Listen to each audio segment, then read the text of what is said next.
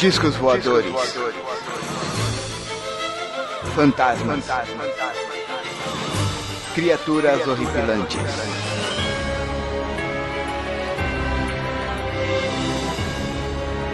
Este é Mundo Freak Confidencial.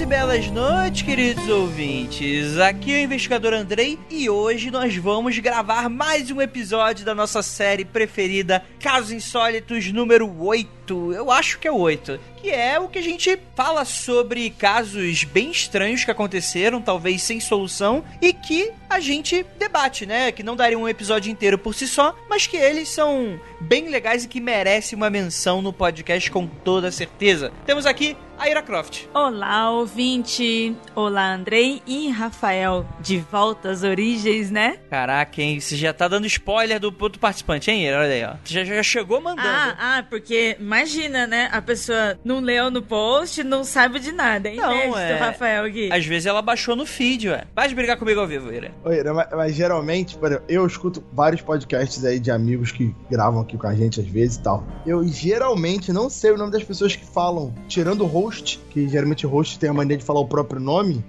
Eu não, eu não sei o nome das pessoas, porque eu nunca escuto os cinco primeiros minutos de nenhum podcast. Você já pula já pra metade. É, eu já pulo cinco minutos, aí tá, tá a propaganda, não sei o que, eu já pulo pra 10. Ah, não, eu só quero saber, Rafael, que é muito bonitinho você ensinando essas falcatruas pros ouvintes aqui pra ficar pulando propaganda, né? Eu não tô ensinando, não. Você, que é o editor, você corta à vontade, mas eu tô falando. Você, que, você André, que manda o que vai pra edição, cara. Porque é isso que eu vou contar mesmo. Então é isso, galera. A gente vai comentar sobre três casos insólitos, como é a regra. E bora lá, antes dos recadinhos que você não vai pular.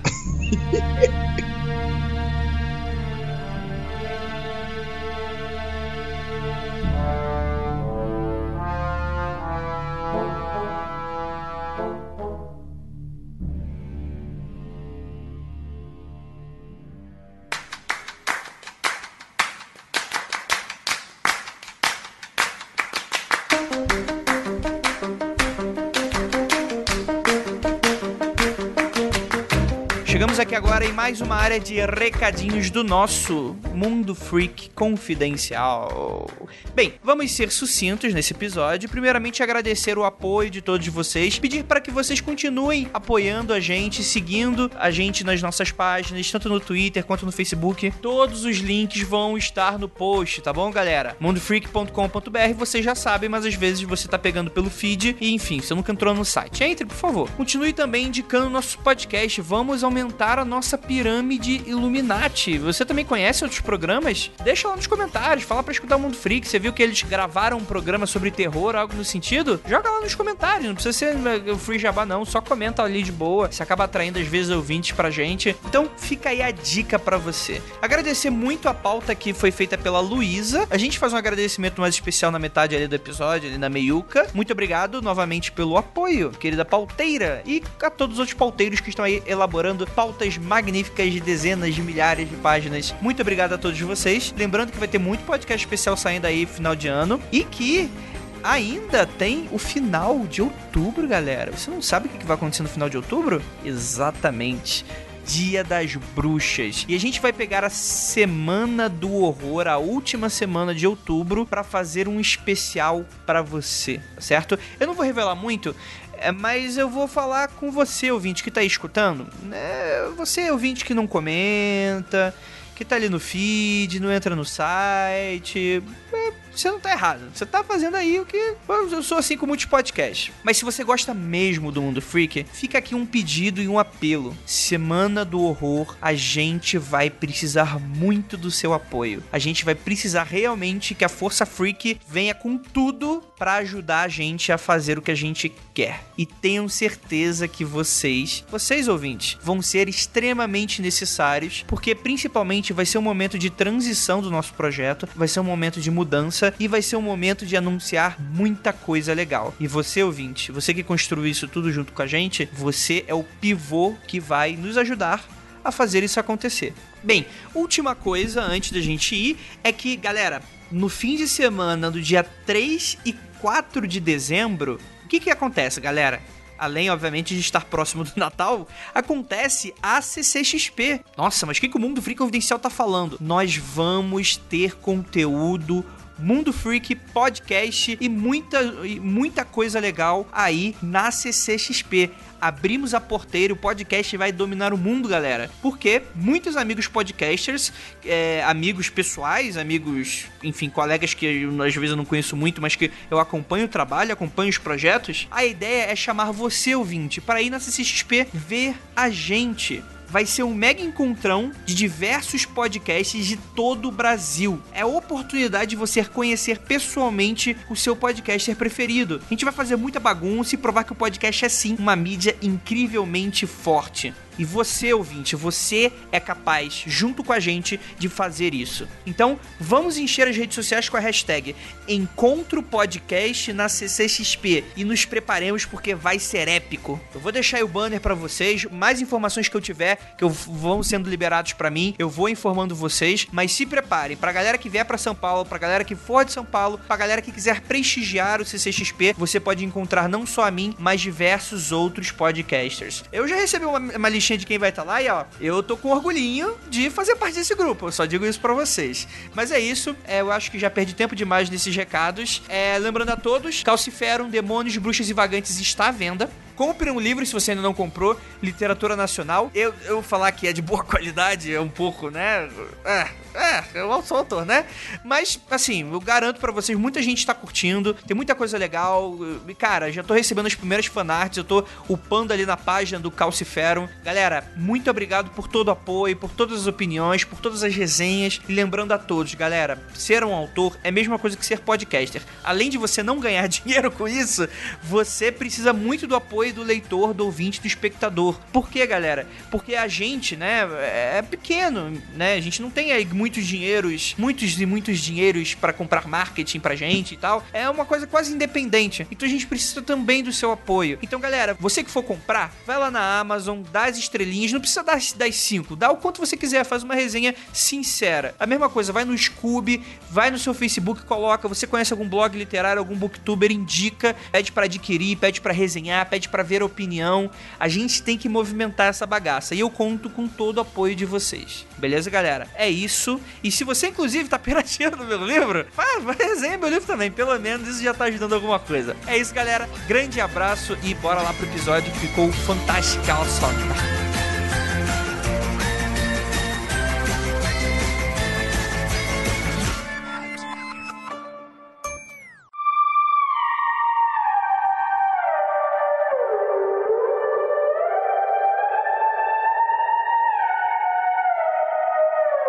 Beleza, galera. A gente vai começar com o primeiro caso que é a Bela no Ulmeiro. E eu tenho que reconhecer que um ótimo trabalho da Luísa, que fez essa pauta aqui pra gente, é que ela colocou uns casos bizarros que eu nunca ouvi falar. E olha que assim, eu eu sou velho de internet, cara, de mistério. Olha que esses casos aqui, eu pelo menos não tenho lembrança. Se eu passei por eles, foi direto. Bem, esse primeiro caso aconteceu em 1943 e é o seguinte: uma pichação misteriosa na parede da Inglaterra escreve a frase. Calma aí, calma aí. Picharam na parede da Inglaterra? tá bom.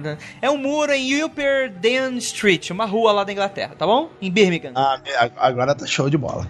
Exatamente no lugar onde que a Tupá mora atualmente. Olha só que coincidência. Olha, olha. Exatamente. E escreveram assim o seguinte: Who Put Bella in the Witch Helm? Que significa, com esse meu inglês nórdico que vocês provavelmente não entenderam, que é uma mensagem falando quem colocou a Bela no meiro.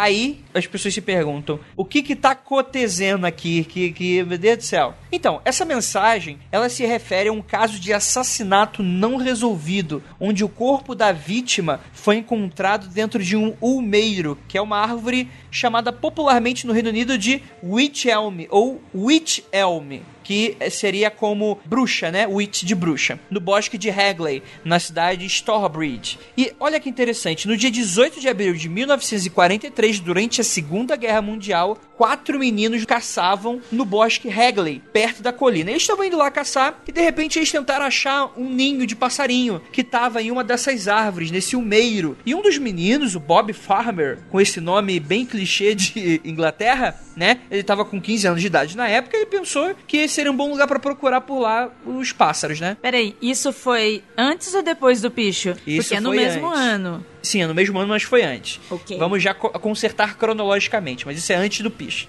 Então, ele escalou os galhos para procurar melhor e, ao invés de pássaros, ele encontrou no tronco da árvore oco ossos humanos. Mais especificamente um crânio com cabelo e dentes intactos. Só que eles acabaram mantendo um segredo e prometeram não contar pra ninguém sobre o que encontraram, porque eles já estavam meio que invadindo o local e eles não queriam se meter em problemas. Só que o que, que aconteceu? O Tommy, que era o mais novo deles, ele acabou se sentindo muito culpado e acabou revelando aos pais o ocorrido. E, obviamente, a polícia logo depois estava investigando o local para encontrar aí o esqueleto pertencente a uma mulher jovem que estava com uma mão faltando, pedaços de roupas, um par de sapatos gasto e um anel de ouro dentro do tronco da árvore, tudo juntinho. Alguns métodos encontraram também os ossos da mão da mulher. As circunstâncias estranhas da morte intrigaram muito e isso se tornou um grande mistério. Agora, eu vou deixar uma imagem no post que ela é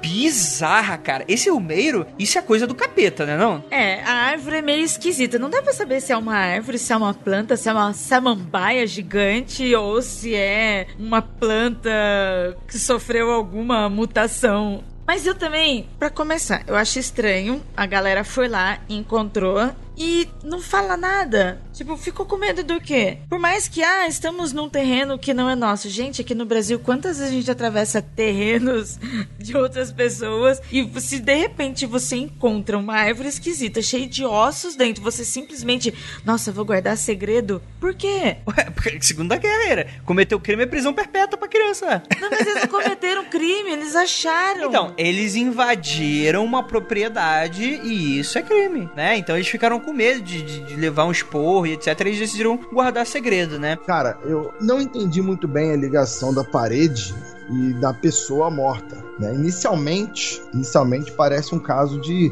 arrependimento. Alguém matou a pessoa, ninguém achou e alguém deu uma pichada ali para deixar alguma dica.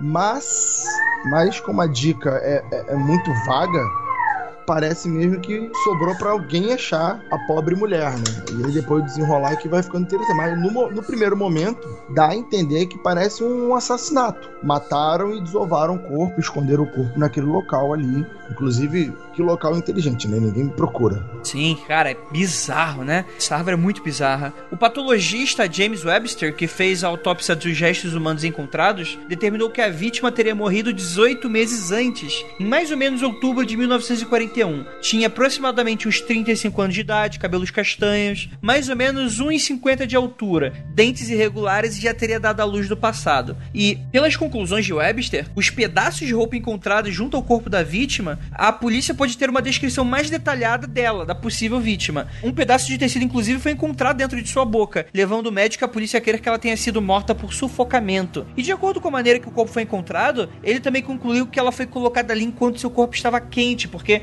com o rigor mortis, né, depois de algumas horas depois de morta, ela não teria entrado ali dentro da árvore, ela não teria conseguido ser colocada ali. Provavelmente o corpo estava bem acomodado, né? Se ela tivesse sido colocada algum tempo depois, ela entraria dura, né? Quebraria os galhos, provavelmente algo do tipo. Sim. Tem entrado macio, no, se dá pra se falar isso de uma pessoa numa árvore. Isso pra mim não comprova nada, sabe? Porque esse rigor mortis, esse endurecimento, ele é momentâneo. Ele não fica pra sempre. O corpo ele volta a ficar mole depois, normalmente de dois no máximo seis dias. É só um- uma reação química dos músculos em que endurece, mas depois volta e o corpo fica mole até demais. Não, não, não, calma aí, calma aí, calma aí. Mas também. Mas é o que eu tô falando, isso não comprova nada. Eu só estou fazendo uma observação. É, O cara não ia ficar segurando o corpo até seis dias. Ah, vamos esperar ficar mole pra. Não, foi o cara cometeu um crime e escondeu Se- o corpo. Eu, por exemplo, um cara que deixa uma mensagem mensagem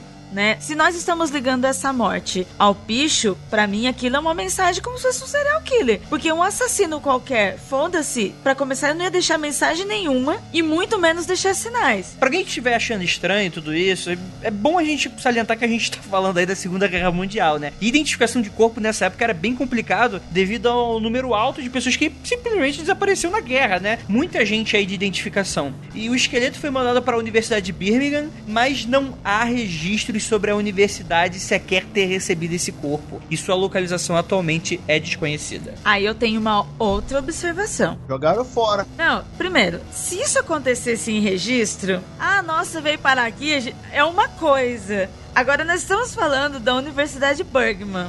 Sério, gente? Sério que não tem registro disso? Ou sério que sequer chegou a isso? É muito duvidoso. É outra época, sabe? É mó bagunça depois da Segunda Guerra. O pessoal tava meio tenso, preocupado com coisas melhores do que uma mulher dentro da árvore, sabe? Não, totalmente. Tipo, tá morrendo bando de gente, estão matando bando de gente. Pelo contrário, eles queriam eram realmente eliminar pessoas naquela época, sabe? Tipo, desculpa, sem ofensas a nada, mas Menos um. Ainda mais assim, se a gente pensar que, ah, não tem registro, foi em 46, se eu não me engano, que tá aí a data, né? Então a gente, quem disse que não tem registro nenhum, fez essa pesquisa na década de 90, década de 2000, de repente teve um incêndio, foi jogado fora documentos com 40, 50 anos, aí não tem registro, o negócio é antigo, né? Pô, não se guarda documentos tão velhos assim sempre, ainda mais de pessoa desconhecida e tal eu acho. Então, na verdade, Rafael, não é assim também, né? Se a universidade é, recebeu e ela fala que não recebeu, aí você vai procurar os registros. Aí você descobre que esses registros nunca foram feitos e aí você fica, meu Deus, o que que tá acontecendo aqui? Mas o que eu tô falando, quem diz que não recebeu é alguém que tá procurando o documento em alguma data. Não, mas aí na época, né, tem jornal e tal, porque assim, as coisas aconteciam e esse caso ele ficou relativamente famoso na época, né? Então esses mistérios aconteciam por lá, não porque hoje em dia alguém foi escavar no acha documento, ah, a universidade nunca. Não, isso não faz sentido. Mas pelos próprios jornais da época você pode, né, descobrir essas coisas. Então, assim, a gente também tá perdendo tempo com esse detalhe bem, bem estranho aqui. Então, além dos registros nos jornais, também tem o registro na polícia, né? Porque eles entraram em contato com a polícia. A polícia foi até o local da. Então, só que olha só que interessante. A polícia passou a impedir esforços de investigação privada e a jornalistas de acessarem os arquivos do caso. Pouco tempo depois, a mídia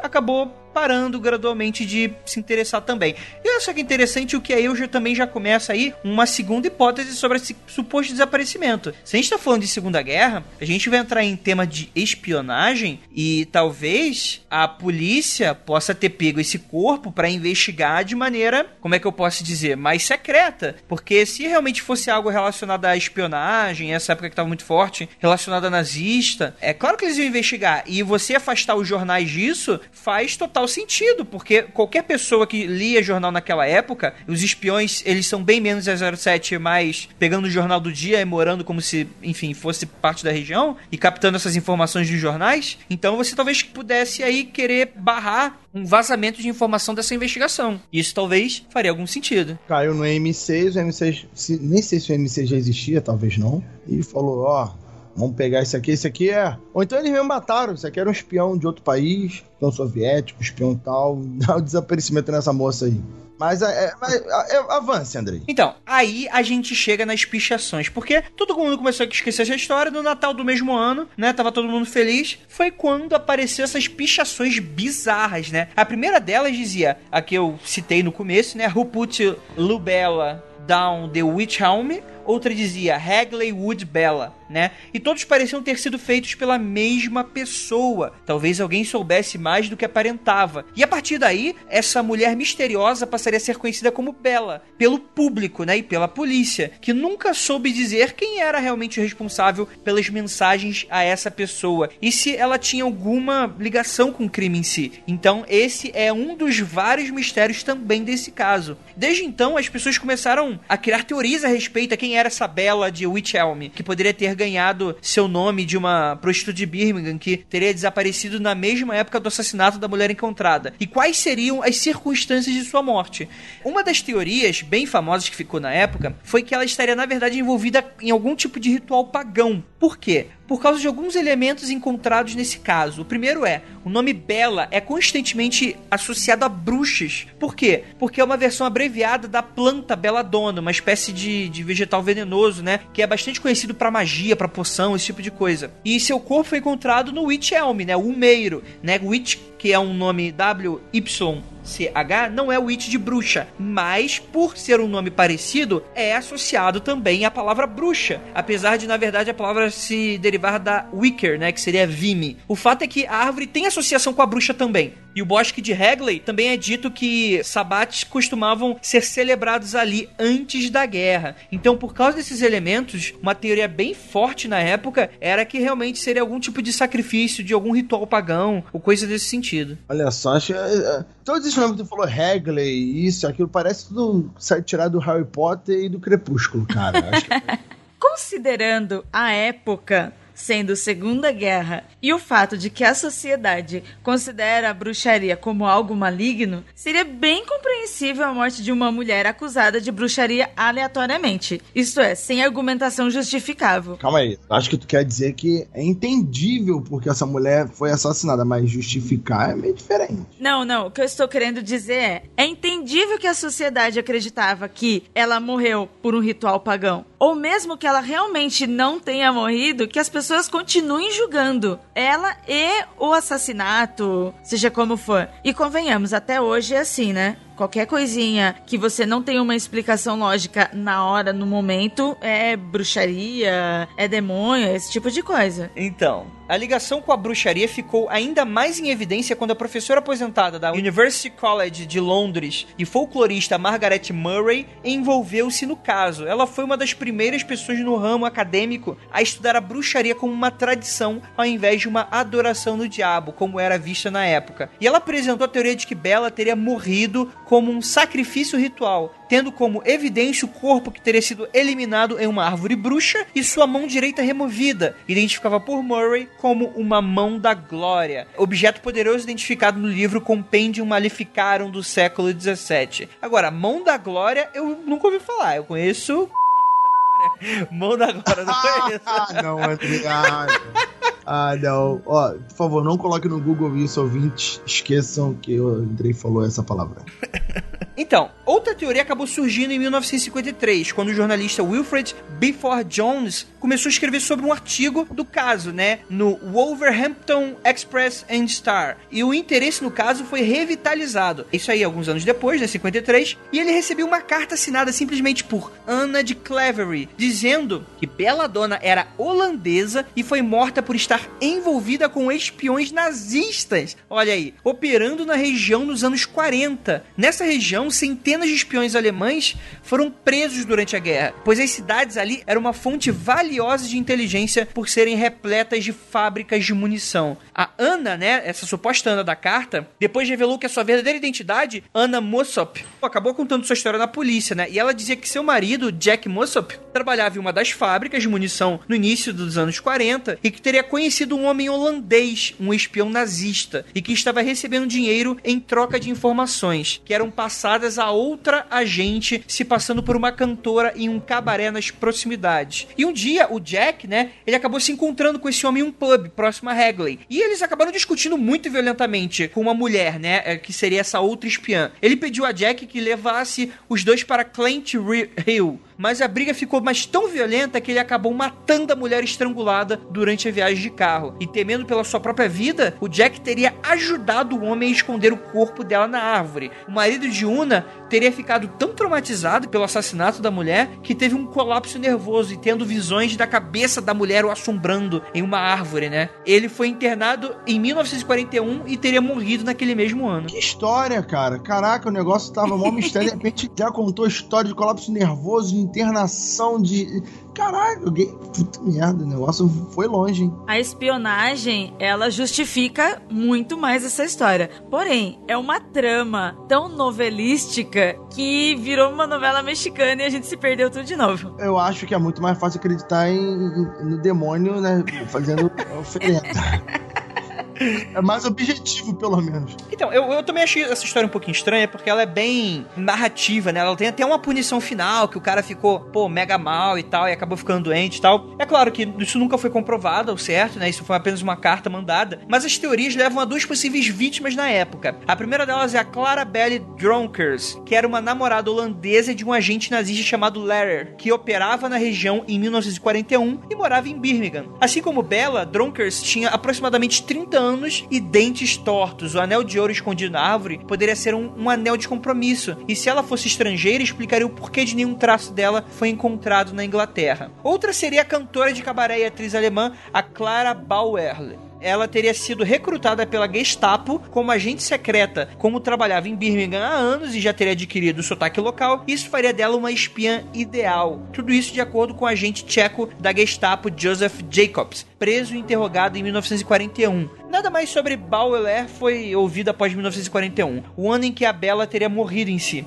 Se ela não é a Bela, o que teria acontecido com ela? Não houve mais especulação sobre o caso, mas as pichações continuaram. A última foi vista em 1999, caraca, muitos anos depois, no obelisco de Witchbury Hill e um cartaz com a frase Who put Bella in the Witch Helmet? Foi encontrado nas proximidades do bosque de Hagley em junho de 2016. Meu Deus, quem colocou a Bella no meio? Cara, essa história ela é incrível. Pra mim é muito True Detective.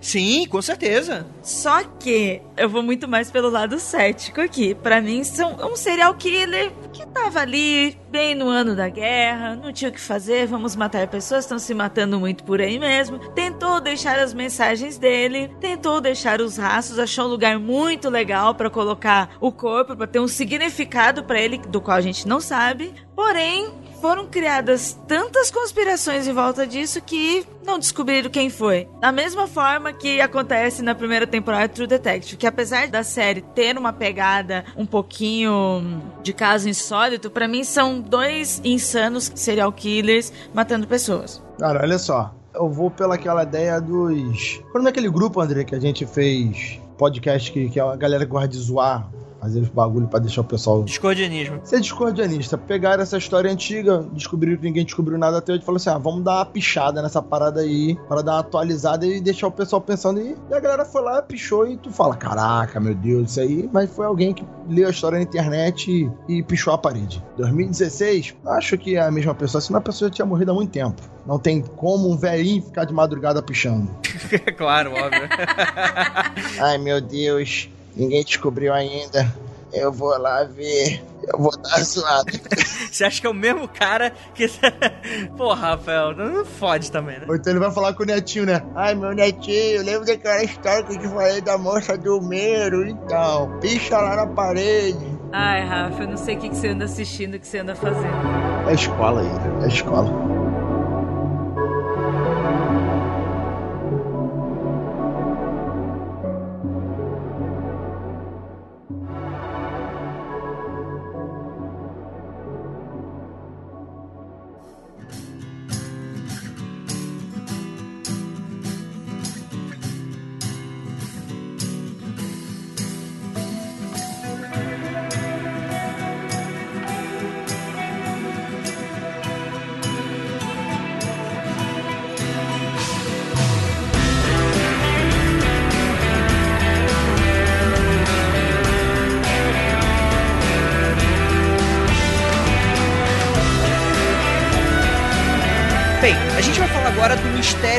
Tripulação de Sarah Joe. Cara, isso é sinistro. Olha, no dia 11 de fevereiro de 1978, cinco amigos trabalhavam juntos em uma construção na ilha de Maui, no Havaí. Eles decidiram ir pescar em um barco Boston Whaler de 5 metros, grandão, chamado Sarah Joe. Grandão não, né, André? Um barco de 5 metros. É, um barco. 5 metros, 5 metros é um, é um barquinho, né? Um bitel, né? Um pouco maior do que a lancha, eu acho. É, então. Bitelo, que André? Que palavreada é esse? Um bitelo. Tá andando com algum vovô aí, André? É, o- é o mesmo vovô que picha lá na Inglaterra que eu tô andando. Ai, Andrei, fala bitela, essa palavra tá maior hype nela. então, os amigos eram Benjamin Kalama, o Ralph Malayakini, Scott Moorman, o Patrick Welsner e o Peter Hanchett. E eram todos pescadores bem experientes, né? Bem, eles acabaram deixando a ilha por volta das 10 da manhã. Era um dia de sol, o mar estava bem calmo. Mas o que, que aconteceu? No começo da tarde, o vento mudou de direção e uma tempestade chegou, assim, de dar. Eu vou deixar até uma foto aí no post do, do Escalango, só pra vocês sentirem aí a, a, a, estranheza do caso, né? Bem, em pouco tempo as rajadas ficaram extremamente fortes e, sim, foi uma chuva torrencial que a própria cidade ela ficou quase destruída por causa dessa tempestade, né? Ela foi muito violenta, causou diversos estragos nessa cidade de Hana, onde tinham saído os pescadores, né? Incluindo danos a propriedades e diversas inundações sendo uma das piores tempestades, se não a pior que a região tinha visto nos últimos 50 anos. Tipo tempestade de verão no Rio de Janeiro, para quem é carioca vai entender. Exatamente, né? E alguns dos barcos maiores estavam no mar naquele dia conseguiram voltar a salvo da costa, mas não Sarah Joey, que era o barco dos cinco amigos, né? E dentro de algumas horas, os familiares dos tripulantes começaram a se preocupar, especialmente com o pai de Peter, o John Hunchett Sr., e o irmão gêmeo de Ralph, o Robert, que também era dono do barco, enquanto outros familiares ligavam para a guarda costeira para buscar informações sobre. Caraca, o que estava acontecendo, né? O John e o Robert, amigos e locais, saíram para fazer buscas pela costa da cidade e procurar por sinais do barco, né? E o tempo estava bem ruim, a visibilidade estava péssima. E acabaram não encontrando sinal do barco e nem dos pescadores, né? No outro dia, a guarda costeira começou sua busca quando John Hunchett e o biólogo marinho John Nalgon também começaram a sua própria busca pessoal sobre, né? No caso, um dos pais de um dos amigos, né? Bem, depois de cinco dias, nada foi encontrado. E o paradeiro da Sarah Joy e seus tripulantes continuava completamente perdido, né? E aí se passaram semanas, seus familiares, amigos e os próprios residentes de Hana continuaram a procurar pelas suas praias e mar, mas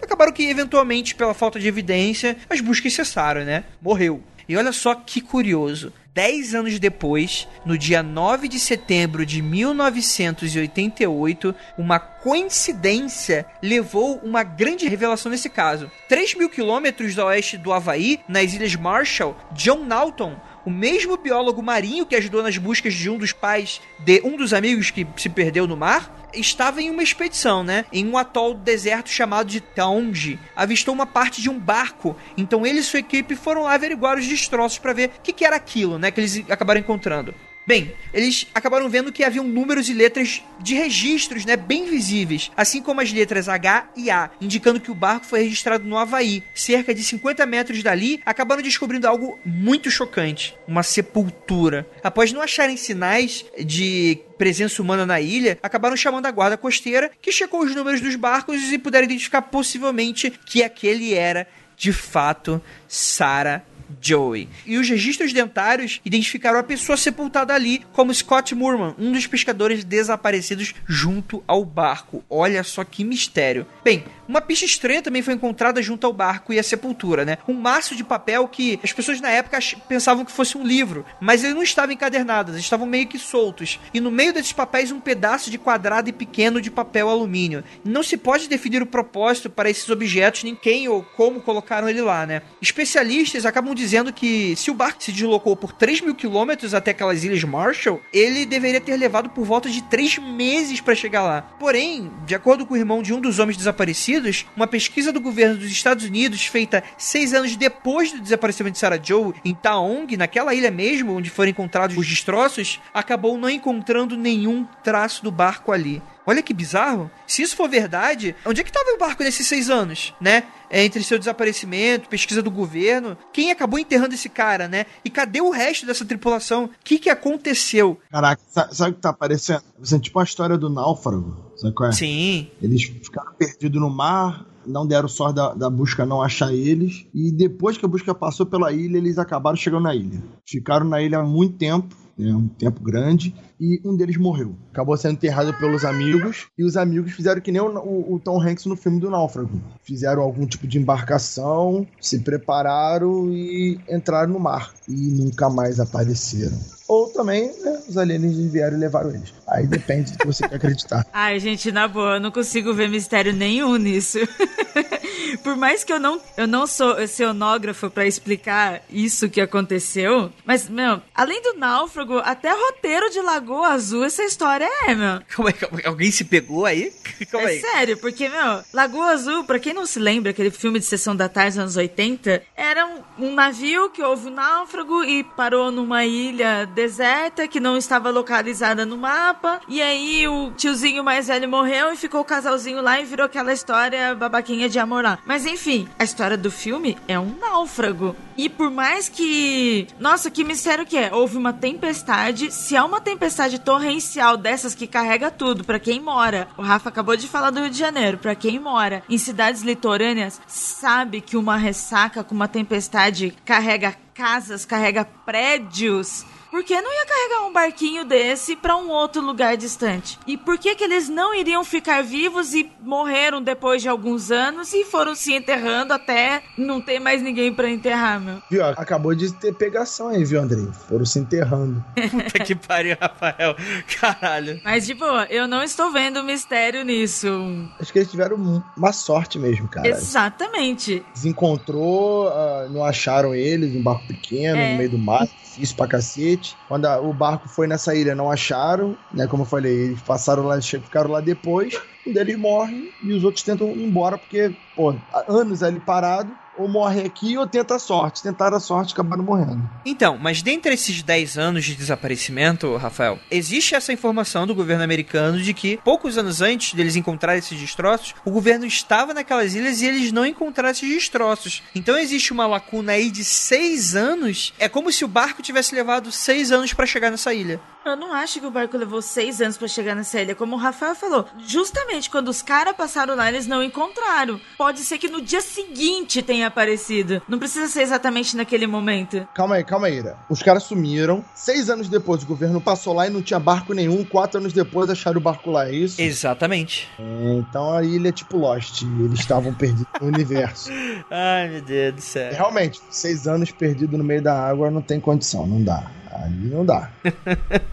É, rapaz. Eu acho muito bem incrível que pode ficar assim seis anos. Não, que isso, cara. Onde vai beber o quê? Não dá, Ira. Não, dá, eu não estou dizendo que eles estavam vivos no barco, gente. Mas quem enterrou o cara? O morto-vivo que levantou e enterrou o cara na ilha? É esse, esse que é o ponto. Se, se tivesse chego só o barco é uma coisa, mas alguém enterrou o cara. Bem, vamos citar outro filme, outro roteiro. Alguém aqui já assistiu Vivos? Só que foi na neve, entendeu? Foi um avião que caiu na neve e aí as pessoas começaram a morrer de fome porque não tinham o que comer e elas passaram a comer os corpos das pessoas. Meu Deus, Ira, mas Nem que o cara tivesse 300 quilos. Não dava pra comer por seis anos. Eu estou dando hipótese de sobrevivência, gente. deu ali, deu, jogou uma aguinha do mar ali pra salgar, pra durar seis anos a carne do ser humano, é, É, isso? o corpo é composto por 70 a 80% de água. Aí o cara sugou igual um vampiro, isso não faz sentido. Não, ele vai comer, você não precisa beber água. Quando você come uma fruta, você está consumindo água. De novo, gente, isso é uma hipótese de sobrevivência, gente. Ou vocês podem acreditar sim nos ETs e nos fantasmas e no demônio que estava ali ajudando essas pessoas. Ó, aqui existem duas pessoas aqui nesse podcast. Aqueles que acreditam que o Pi tinha um tigre no barco e os que acreditam que não tinha um tigre no barco, que aquilo era uma metáfora. Quem é você, Rafael? Cara, o Pete é um tigre no barco. Olha aí, ó. O Pitinho, o tigre do barco, Ira? Peraí, peraí. Geralmente o filósofo acredita só na metáfora, não é, Rafa? Não, pelo contrário. O tu acredita no trabalho mental. Eu acredito no trabalho de sobrevivência, gente. Meu Deus. Ira, não foge. Tinha tigre ou não tinha tigre? tinha tigre ou não tinha tigre? Não tinha, porque aquilo era uma computação gráfica. Pronto.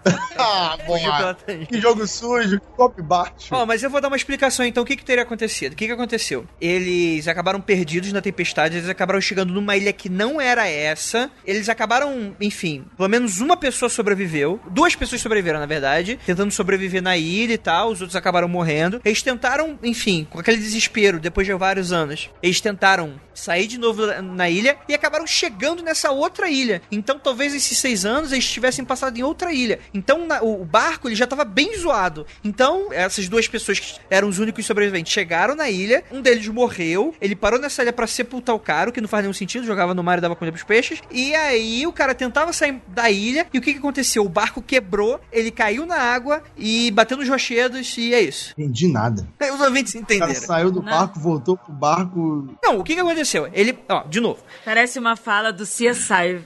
Ó, Só lá. os efeitos. Eles acabaram chegando numa ilha que não era essa. Apenas duas pessoas sobreviveram nessa ilha por falta de recursos, loucura, o que seja. Aí o que, que aconteceu? Essas duas pessoas tentaram sair dessa ilha pelo barco que ta- eles estavam, né? Só que eles não tinham coragem, só que aí eles acabaram, depois de seis anos, criando coragem e saindo. O que, que aconteceu? Eles acabaram encontrando essa outra ilha seis anos depois, depois que o governo já tinha passado lá. E aí o que aconteceu? Um desses caras tinha morrido. O cara parou nessa ilha, sepultou o cara e tentou sair dessa ilha. O que, que aconteceu? Ele acabou morrendo na água, com destro... tipo assim, bateu no rosto quando tava tentando sair. O corpo dele foi parar na água e ficou só os destroços ali. O cara sepultado, pronto, fim da história. Gente, mas isso não é uma justificativa. Por que a gente tá discutindo então mistério? Não, eu não tô falando que isso aconteceu, eu tô falando que sempre pode ter sido isso, né? Ou podem ter sido o povo do mar, tipo as sereias, os tritões, e foram lá e. Nossa, eu queria, eu queria agora que o editor fizesse a gentileza de fazer aquele barulhinho do Aquaman, sabe? Tu, tu, tu, não. Nossa, ele, é muito Pro rapaz. Tô entendendo. Ué? Povo do mar. Ó, Aquaman, né? Não, cara, você tá usando um pouco o caso. Você, você é preconceituosa. Você está me oprimindo. Enfim, vamos pro próximo caso, vai.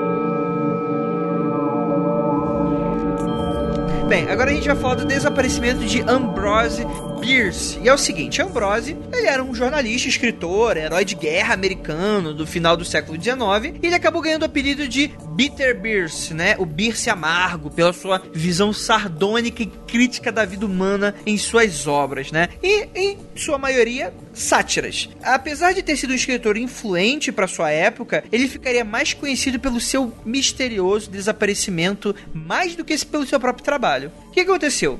Aos 71 anos, em 1913, o Bierce, após a morte de seus dois filhos e recém-divorciado, ele acabou embarcando em uma viagem por lugares famosos da Guerra Civil Americana, da qual ele fez parte, né? Eventualmente cruzou a fronteira com o México, esperando presenciar a Guerra Revolucionária Mexicana. Só que antes da sua viagem, ele acabou mandando uma carta para sua família, né, contendo a frase: "Quanto a mim, deixo esse lugar para um destino desconhecido". E então, nada mais. Não há mais relatos oficiais da presença de Bierce no México. A última vez que ele foi visto foi no dia 26 de dezembro de 1913, antes de cruzar a fronteira. Sua única filha conseguiu a ajuda do governo americano para procurá-lo, mas sem sucesso. E seu desaparecimento então começou a ser assunto de diversas teorias. Algumas, mais comuns, dizem que ele foi morto por membros do exército mexicano, ou que sua última carta sugere um suicídio. Só que uma das mais populares diz que ele acabou roubando artefatos maias capturado e morto em Honduras, ou que foi levado por alguma aldeia maia onde foi mantido em cativeiro e depois idolatrado como um deus vestido de pele de jaguar, né? Outras acabam falando até que esse cara nunca existiu. A teoria mais famosa acaba que sugere um fim mais sobrenatural a ele, né? Por quê? Por quê? Mais pro fim de sua carreira como escritor, o Bierce começou a divulgar contos sobre desaparecimentos, expostos como relatos jornalísticos, né? Histórias sobre pessoas que desapareceram em An Unfinished Race. Um homem saía para correr e desaparecia em plena luz do dia, com três testemunhas oculares. Em The Spook House, uma família inteira desaparecia após entrar em quartos da casa. Seus corpos encontrados no mesmo quarto anos depois, e a mais famosa delas era sobre Charlie Ashmore, um menino que desapareceu após ir buscar água em uma nascente perto de sua casa, deixando apenas suas pegadas na neve, que pararam de repente e não levaram a lugar nenhum. Então, assim, ele era o cara que escrevia essas histórias bizarras de pessoas desaparecendo. Ele acabou desaparecendo, né? E o Bierce teorizou que pessoas poderiam ser engolidas por buracos dimensionais e acabam ficando presas lá para sempre, entre a vida e a morte. Será que ele acabou encontrando um desses buracos? E aí? E aí? O cara tinha essa ideia de que as pessoas são buracos dimensionais. Sim. Que maluca do cacete, meu irmão. Depois fala que eu que sou doido. Rapaz, eu, eu acho esse caso aí também. Eu vou concordar com ele. Esse caso, então. Acho que esse cara é o cara, sei lá, foi. Morreu pro bandido mexicano e acabou a história. Enterraram ele no deserto e acabou, cara. Isso deu. Pois é, no começo da história eu tava até pensando, nossa, isso é tão comum com moradores de rua, sabe? Pessoas que desaparecem assim, você não sabe o que aconteceu, mas às vezes foi tipo atropelado, enterrado como indigente e não se sabe mais nada. Mas essa história criou-se tanta conspiração em volta que você não sabe mais até onde que é verdade e onde que a galera tá viajando. As teorias são, são legais, né? Porque do lado dimensionar a pessoa fica presa lá para sempre, pô, show de bola. Mas... Então, as teorias são legais como contos da Deep Web, sabe aquelas histórias que todo um vai levando pro outro, vira aquela lenda, mas a gente sabe que não é verdade? Como assim não é verdade? Algumas são verdade. Não? Não tô te entendendo. Gente, desculpa, eu estou aqui substituindo o Igor, então eu tenho que fazer jus ao ceticismo dele. Não, não é possível. Deep Web. cara, tá na internet não é verdade, não, mas a Deep Web não é internet comum. Então lá é verdade, Ira. Você, não, você tem que saber disso, Ira. Poxa, decepcionado. então, é assim, evidência, porra nenhuma, né? Nem próximo disso. Provavelmente ele foi morto ou ele acabou se suicidando, né? Ele tava meio triste mesmo, os filhos tinham morrido, né? Ele tava divorciado, ele decidiu fazer essa viagem maluca, que provavelmente foi a viagem de despedida dele. Ele pegou, ele abriu o cofre dele, viu: olha, temos aqui em 500 doletas americanas, não sei se essa era a moeda corrente na época. Dólar nunca mudou, não, André. Ah, nunca mudou? Beleza. Então, ele chegou e falou: ah, os cassinos só vão abrir daqui a alguns anos. O que, que eu posso fazer? Ah, eu vou ser aqui nostálgico, me relembrar como herói de guerra e revisitar, e depois, enfim. Aí depois ah, acontece o que aconteceu. Aí ele pegou uma arma e se matou, se jogou de uma ponte ou qualquer coisa assim. Ou então ele realmente foi morto, bem, enfim, por guerrilheiros mexicanos. E, enfim, aí do nosso amado escritor. Cara, no Brasil isso acontece, meu irmão na favela direto, arranca os dentes, joga no micro-ondas, toca fogo, ninguém nunca sabe quem é a pessoa. Quem viu o filme Tropa de Elite vai sacar o que eu tô falando. Entendeu? Tropa de Elite 2. E ninguém sabe quem foi. O cara morreu, roubaram o documento dele em 1913. Porra, tocaram fogo, roubaram a carteira do cara, já era, enterrado com meio de gente. Tchau e benção. É, né, né? Ainda mais na, naquela época nos Estados Unidos também, né? Complicado. Estados Unidos não, Estados Unidos não, no México. Estados Unidos é brabo, calcule o México. Olha aí, é isso, né, galera? A gente termina aqui os nossos mistérios. Espero que vocês tenham gostado. Ai, meu Deus, o episódio ficou curto, Andrei. É, a vida é assim, né? Então, mas semana que vem tem mais. Então é isso. Gostaria de agradecer muitíssimo a presença do queridíssimo Rafael Jacona. Mas, Andrei, já? Ô, Andrei, o episódio ficou curto, Andrei. ah, quer comentar mais um caso? Oh, mais um, só mais umzinho.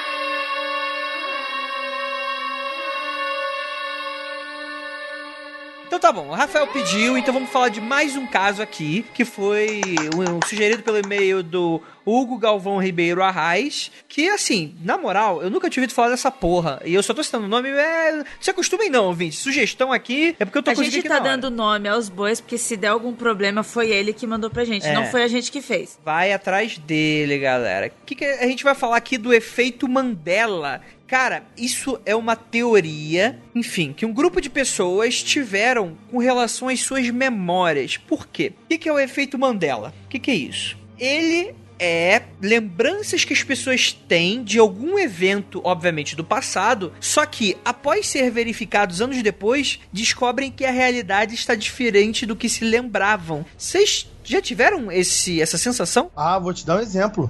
Vou te dar um exemplo aí, a gente viveu isso aí recentemente, no 11 de setembro. O lance do Goku. Ah, verdade, Rafael. Verdade. Que, que eu até disse o que no programa aqui, que o pessoal lá no, nos comentários falaram que eu disse, mas eu disse o quê? Que no dia eu cheguei, tava passando uma coisa na televisão e era o dia que o Goku ia se transformar Super Saiyajin. Não disse que eu estava assistindo e interrompi, mas tem gente que defendia que era o dia que estava assistindo Dragon Ball e foi interrompido. E tem outros que dizem que nem era o dia de Super Saiyajin 3. Nem era. Tava no episódio antes e a galera criou esse, esse, imaginário que a galera lembra, que lembra e não é bem assim. Bem, o nome se dá ao caso de uma blogueira, Fiona Broom, que descobriu que além dela, outras pessoas no evento que ela estava chamado Dragon Con achavam que Nelson Mandela tinha morrido na prisão nos anos 80, que inclusive seu funeral tinha sido transmitido na TV e gerado protestos na África do Sul. Porém, muitos anos mais tarde, descobriram que o mesmo estava vivo e tinha sido presidente do país. Bem, o ouvinte mesmo, ele cita aqui algumas coisinhas. Por exemplo, alguns pontos são mudados de frases clássicas em outros detalhes de filmes e livros, como por exemplo, a perna prateada de C3PO, segundo ele, mudanças na frase espelho, espelho meu da Branca de Neve para espelho mágico na parede, adicionado espelho, espelho meu somente 2012. A mudança na frase se você construir, eles virão para se você construir, ele virá no filme Campo dos Sonhos em 1989, mudança na frase do filme Forrest Gump, onde ele falava sobre a caixa de chocolate, a filmagem do assassinato do Kennedy, né, no JFK, no qual passou a conter seis pessoas dentro do carro ao invés de apenas quatro, como se lembrava geralmente. Algumas pessoas afirmam lembrar da morte de Nelson Mandela, como a gente acabou falando, e a mudança de nomes de países, mudanças físicas de terrenos em mapas, até mesmo aparecimento de pessoas com documentos de países que na realidade não existem. Isso sim é um caso bizarro. Isso aí, agora, agora sim. Meu, eu tô lendo isso, minha cabeça tá explodindo. What? Que isso? Puta, caralho, tá acontecendo, Andrei. Tá acontecendo. Estão mudando os detalhes de algum passado e as ondas vão mudando e só algumas mentes são atingidas ou, ou não são afetadas e algum resquício sobra. Puta merda, é isso aí. Ou então, além de viagem, pode ser a Matrix quando são é reconfiguradas, as mentes são formatadas para começar a Matrix de novo. Tá aí, cara. Puta merda. Que, que puta. Ira, me ajuda. eu, eu ia até acrescentar, meu. Isso tudo que você falou só acrescenta em mais conspirações, meu. Com certeza. Alguém lembra que, que Hitler nunca existiu? Porra, deve ter, mano. Deve ter. Caraca. Cara, eu não lembro de nada específico agora, mas eu, eu lembro já de ter tido essa sensação de você ver uma parada e lembrar, ué, mas não era diferente? E você vê e nunca foi diferente. É estranho isso. Mas assim, é, obviamente isso é uma grande bobagem, né?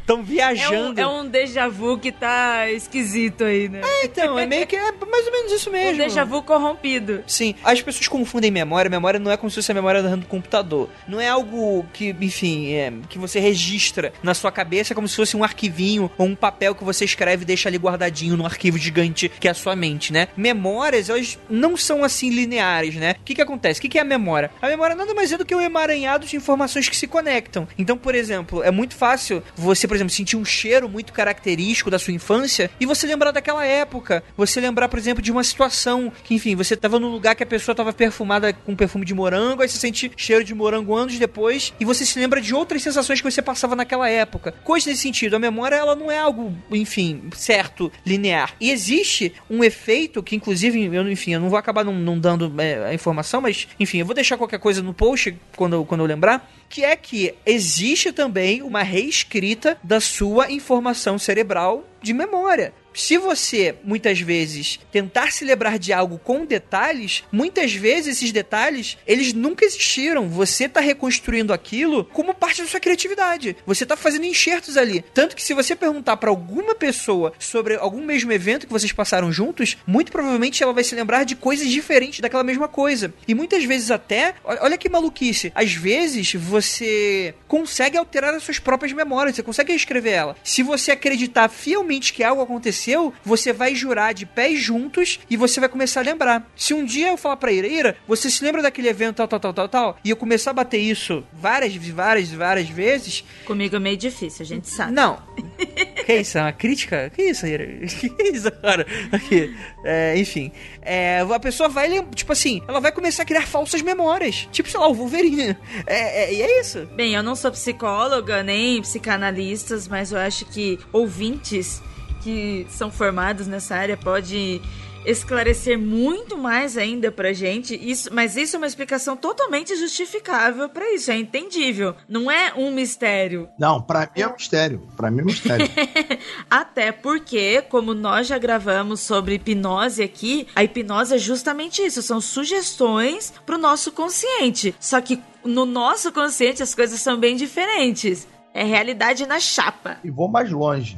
A memória tem isso que o André tá falando aí, maravilha, ok. Porém, é por isso que a viagem no tempo está escondida até hoje. Por quê? Porque as pessoas se aproveitam justamente dessa falha ou dessa parte biológica do conceito da memória. Então toda vez que alguém achar que tá, caralho, mudou alguma coisa.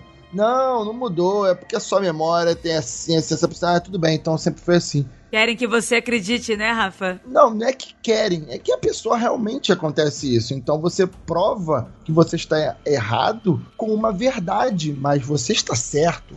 Tá entendendo? É você usar uma verdade para provar uma mentira. Então, tudo bem, gente, não é sempre que acontece, mas provavelmente isso acontece. cara, vocês estão muito loucos, cara. O mais pirado, a, a Ira acreditou, do resto não.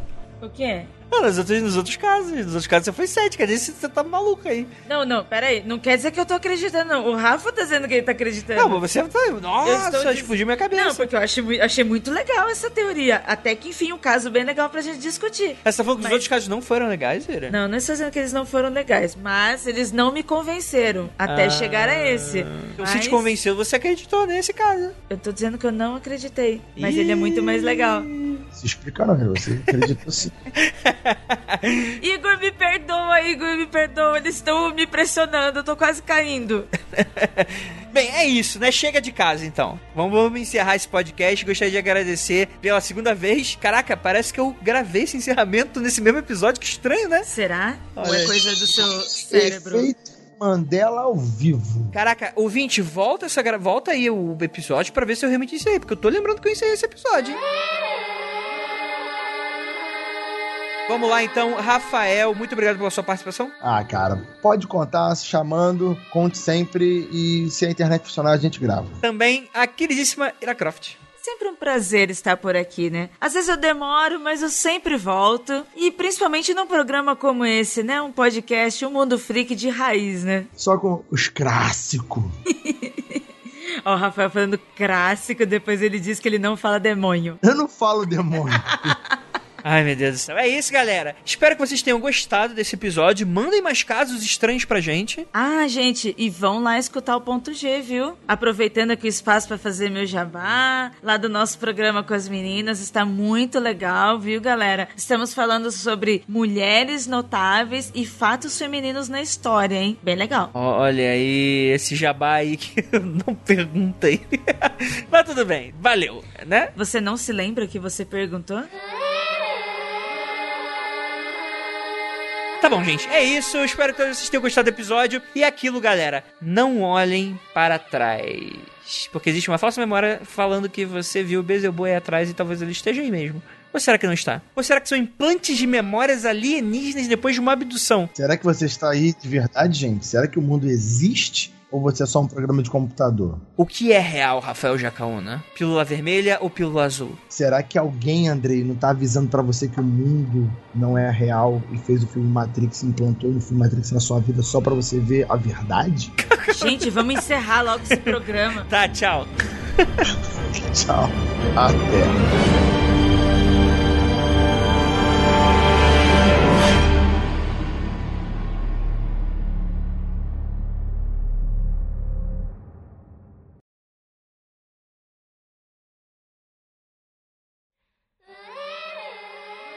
Para de falar demônio, que as pessoas vão achar que é sério. Eu gosto de falar demônio por causa do Rafael, quando ele fala demônio. Eu não falo demônio, não, cara. De onde você tira isso, cara?